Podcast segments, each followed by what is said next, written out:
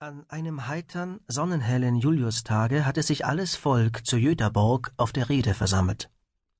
Ein reicher Ostindien-Pfarrer, glücklich heimgekehrt aus dem fernen Lande, lag im Klipperhafen vor Anker und ließ die langen Wimpel, die schwedischen Flaggen, lustig hinauswehen in die azurblaue Luft, während Hunderte von Fahrzeugen, Böten, Kähnen, vollgepfropft mit jubelnden Seeleuten, auf den spiegelblanken Wellen der Jötaelf hin und her schwammen und die Kanonen von Masthugetorg ihre weithallenden Größe hinüberdonnerten in das weite Meer.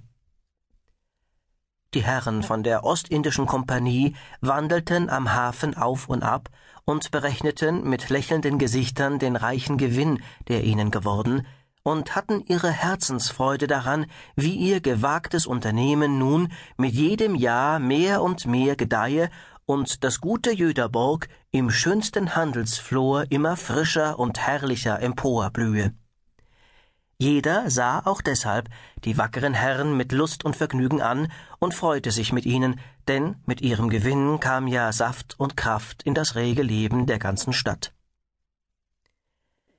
Die Besatzung des Ostindienfahrers, wohl an die 150 Mann stark, landete in vielen Böten, die dazu ausgerüstet, und schickte sich an, ihren Hönsning zu halten. So ist nämlich das Fest geheißen, das bei derlei Gelegenheit von der Schiffsmannschaft gefeiert wird und das oft mehrere Tage dauert. Spielleute in wunderlicher bunter Tracht zogen vorauf mit Geigen, Pfeifen, Oboen und Trommeln, die sie wacker rührten, während andere allerlei lustige Lieder dazu absangen. Ihnen folgten die Matrosen zu Paar und Paar. Einige mit bunt bebänderten Jacken und Hüten schwangen flatternde Wimpel, andere tanzten und sprangen, und alle jauchzten und jubelten, dass das helle Getöse weit in den Lüften erhallte.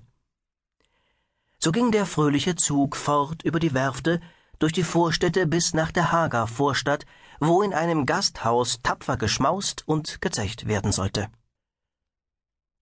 Nur ein einziger Seemann, ein schlanker, hübscher Mensch, kaum mochte er zwanzig Jahre alt sein, hatte sich fortgeschlichen aus dem Getümmel und draußen einsam hingesetzt auf die Bank, die neben der Tür des Schenkhauses stand.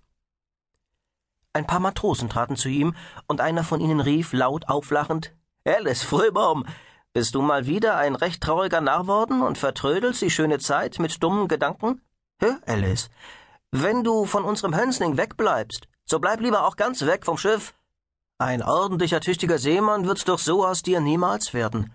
Mut hast du zwar genug und tapfer bist du auch in der Gefahr, aber saufen kannst du gar nicht und behältst lieber die Dukaten in der Tasche, als sie hier gastlich den Landratzen zuzuwerfen. Trink, Bursche, oder der Seeteufel Necken, der ganze Troll, soll dir über den Hals kommen.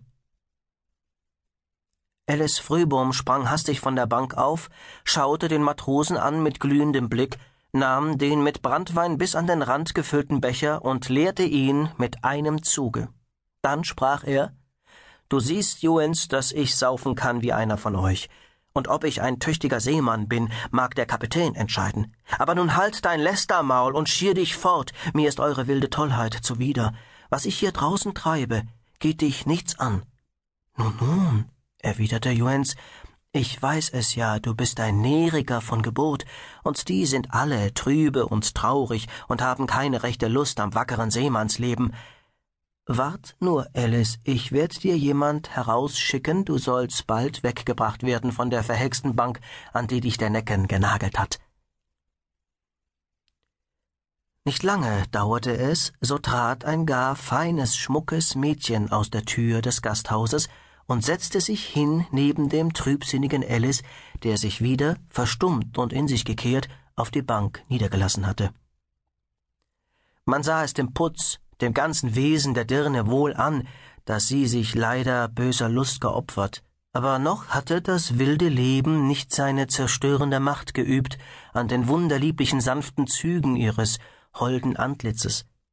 Keine Spur von zurückstoßender Frechheit, nein, eine stille, sehnsüchtige Trauer lag in dem Blick der dunklen Augen. Alice, wollt ihr denn gar keinen teilnehmen an der Freude eurer Kameraden? Regt sich denn gar keine Lust in euch, da ihr wieder heimgekommen seid und der bedrohlichen Gefahr der trügerischen Meereswellen entronnen nun wieder auf vaterländischem Boden steht? So sprach die Dirne mit leiser, sanfter Stimme, indem sie den Arm um den Jüngling schlang. Alice Frühbohm, wie aus tiefem Traum erwachend,